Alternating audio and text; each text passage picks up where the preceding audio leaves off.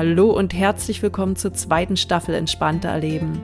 Ich bin Nadine, Entspannungstrainerin aus Dresden und möchte dir helfen, deine innere Ruhe wiederzufinden und dadurch deine Lebensqualität und die deines Umfeldes nachhaltig zu erhöhen.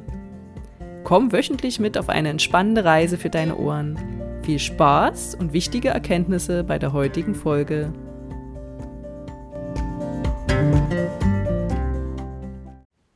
Hallo und herzlich willkommen zu einer weiteren Folge Entspannter Erleben. Diesmal hitzefrei Aktivurlaub. In der letzten Woche ging es ja noch um die Vorfreude und nun sind wir ja schon mittendrin statt noch dabei, zusammen mit meinem Partner Marcel. Denn wir waren auf Radreise und wir haben so, so, so viel gesehen. Wie stehst du denn zu Aktivurlaub? Ähm, freust du dich da? Kommt innere Freude auf oder äh, schlagen bei dir die Alarmglocken? Wie ist es denn bei dir? Also bei mir war es immer so, dass ich im Urlaub, na, damals immer so einmal im Jahr, schön großer Urlaub, irgendwie ans Meer und entspannen. Das war mein Urlaub. Hm, hat sich inzwischen ein bisschen gewandelt. Ich weiß nicht, ob das so mit dem Alter kommt. Also ja, ich brauche es trotzdem noch, diese Entspannungsphasen. Ganz wichtig. ähm, aber so ein Aktivurlaub bringt noch viel ähm, weitere Aspekte hinzu und auch einige Vorteile. Ich erzähle dir mal ganz kurz von unserem ähm, von unserer Radreise. Also das war die letzten fünf Tage. Mir kommt es vor, als, als wären wir einen Monat unterwegs gewesen. Das ist wirklich so krass, dass es eigentlich nur fünf Tage waren. Ja, wir sind ähm, mit den Rädern, mit den Fahrrädern in Friedrichshafen am Bodensee gestartet. Und ja, am Anreisetag ging es aber bereits 4.30 Uhr in Dresden los. Und wir sind dann in Friedrichshafen angekommen, noch vor Mittagessen, haben dort äh, ein leckeres Mittagessen gehabt und uns das Seehasenfest angeschaut. Da war schon sehr spannend. Wir haben auch dann abends noch ein paar nette Leute kennengelernt und am Folgetag, also am Dienstag, sind wir gestartet mit den Rädern um den Bodensee im Uhrzeigersinn. Und gleich am ersten Tag, also am Dienstag dann, wo wir wirklich mit dem Rad unterwegs waren, haben wir dann drei Länder passiert. Also logisch, wir sind in Deutschland gestartet, sind dann über Österreich in die Schweiz gefahren. Unterwegs gab es äh, schöne Städtchen, beispielsweise Lindau und Bregenz. Und unser Weg führte uns nach, nach Egnach, und zwar zu dem Campingplatz Seehorn, wen es interessiert. Ähm, übrigens eine richtig krasse Erfahrung für uns. Wir kennen ja jetzt nun schon einige Campingplätze. Ähm, da war es tatsächlich so, dass es eigene Badezimmer gab. Also so kleiner Tipp, Camping Seehorn in der Schweiz. Ähm, es ist tatsächlich so, dass man einfach ein Bad hat, was man hinter sich zuschließen kann, mit Doppelwaschbecken, Dusche, Toilette. Und da kann man sich ein bisschen wie zu Hause fühlen. Und ja, man konnte sogar, wenn man das wollte, ein Bad mit Badewanne sich anmieten. Das haben wir dann gelassen. Äh, einziger Nachteil war, wir waren auf, einem, auf einer Zeltwiese, wo wir sehr dicht auch Nachbarn hatten. Aber ja gut, das bringt das so manchmal mit sich und das ist ja auch ganz spannend. Aber im Bad waren wir ungestört. Super. Mm. Der erste Tag war schon traumhaft schön. Also wir haben echt so viele schöne Städte gesehen und immer diesen Blick auf den Bodensee. Also unbeschreiblich, kann ich nur sagen. Ähm, einen Tag darauf sind wir dann nach Schaffhausen gefahren. Vielleicht sagt ihr das was, Schaffhausen, da gibt es die, Rhein, die Rheinfälle oder den Rheinfall, die Wasserfälle, ganz bekannt. Und ja, wir sind gefahren über Berlingen, da haben wir dann Mittag gegessen und ja, sind dann in unserem Camp gelandet, wieder ein Campingplatz mit Badestelle am Rhein.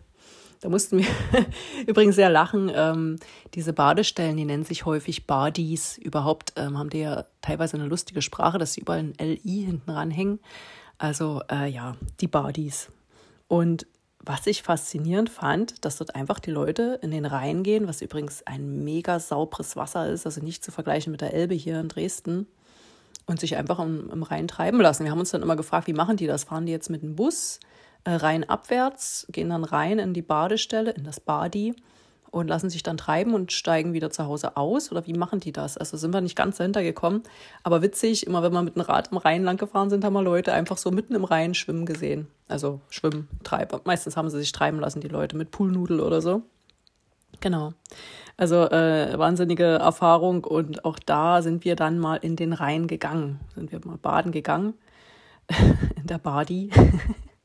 Und ähm, ja, das ist wirklich witzig, weil die Strömung äh, hat es in sich und man musste immer aufpassen, dass man nicht wegtreibt. Also wir haben uns da schön erfrischt. Äh, ansonsten haben wir den Campingplatz genossen. Auch der war sehr gepflegt.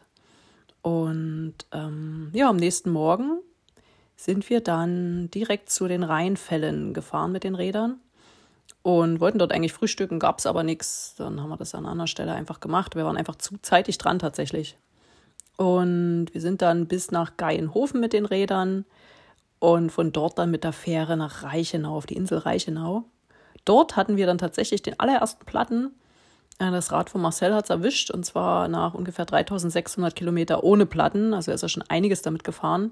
Insgesamt überhaupt äh, die drei Räder, die er hat. Also ich habe ja ein Rennrad von ihm immer geliehen. Ähm, die haben schon über 12.000 Kilometer weg. Also hier Radfreunde unter uns, ist das normal, dass die Räder tatsächlich so lange aushalten, ohne dass man irgendwie einen Platten hat? Äh, also die Räder zusammen 12.000 Kilometer und jetzt mal der erste Platten. Wirklich krass. So, ähm, wir waren dann äh, essen auf der Insel Reichenau und ja, haben spontan wohl die beste Location gefunden. Wir hatten nämlich da ein Gespräch mit einer super netten Dame, die häufiger in der Region ist. Und die hat gesagt, wie habt ihr denn hier diese, dieses Restaurant, oder es war mehr ein Imbiss eigentlich, aber mega lecker. Wie habt ihr das denn gefunden? Das ist ja der absolute Geheimtipp. Wir so, ja, wir sind vorbeigefahren und haben einfach angehalten. ja, also auch da äh, super nette Begegnung gehabt. Und wir sind dann aber weitergedüst ins Hotel Scheffelhof in Konstanz und haben uns dann erstmal die Stadt angesehen. Die Räder durften wir mit aufs Zimmer raufnehmen, war ganz gut. War zwar zweites OG, aber Marcel hat die Muckis, der hat die Räder hochgetragen. Zumal wir ja gar nicht so viel Ausrüstung haben und es ganz leicht zu tragen ist. Ja, und als wir die Stadt angesehen haben, kam die Sehnsucht hoch, besonders bei Marcel, hat schon Auswanderungspläne gehabt. Ähm, du kannst dort wirklich überall baden gehen. Ne? Also dort am Bodensee super sauberes Wasser. Dann hast du so Kanäle in der Stadt und du trieben dort ein paar Leute mit Luftmatratze rum. Ähm, oder ja, am Rhein dort, war das, das müsste ja der Rhein gewesen sein, ähm, tatsächlich welche mit so einer Einhorn aufblasbaren Insel und dann noch acht Luftmatratzen da irgendwie mit kombiniert und haben dort ihre Party auf dem, äh, auf dem Wasser gefeiert. Mega, oder manche sind von der Brücke einfach ins Wasser gesprungen. Also irgendwie hatte das alles super krassen Mittelmeerscharme. Überhaupt die ganze Fahrt über kam mir das eher so vor, als wäre man irgendwo, äh, ja, irgendwie an irgendeinem mediterranen Ort. Also wirklich, der Bodensee ist echt zu empfehlen, kann ich nur sagen. Nicht nur ein Touristenziel für die älteren Herrschaften. ja. Ähm, abends sind wir dann im Irish Pub gelandet, der war direkt am Hotel angeschlossen, sehr praktisch. Und morgens sind wir dann mit dem Rad wieder losgedüst, logischerweise Richtung Mainau, Blumeninsel Mainau, vielleicht schon mal gehört. Und wir haben uns eigentlich schon fast damit abgefunden, dass wir nicht auf die Blumeninsel gehen, weil es radfrei ist wir hätten die Räder irgendwie vor der Insel stehen lassen müssen. Die haben dort viele Stellplätze.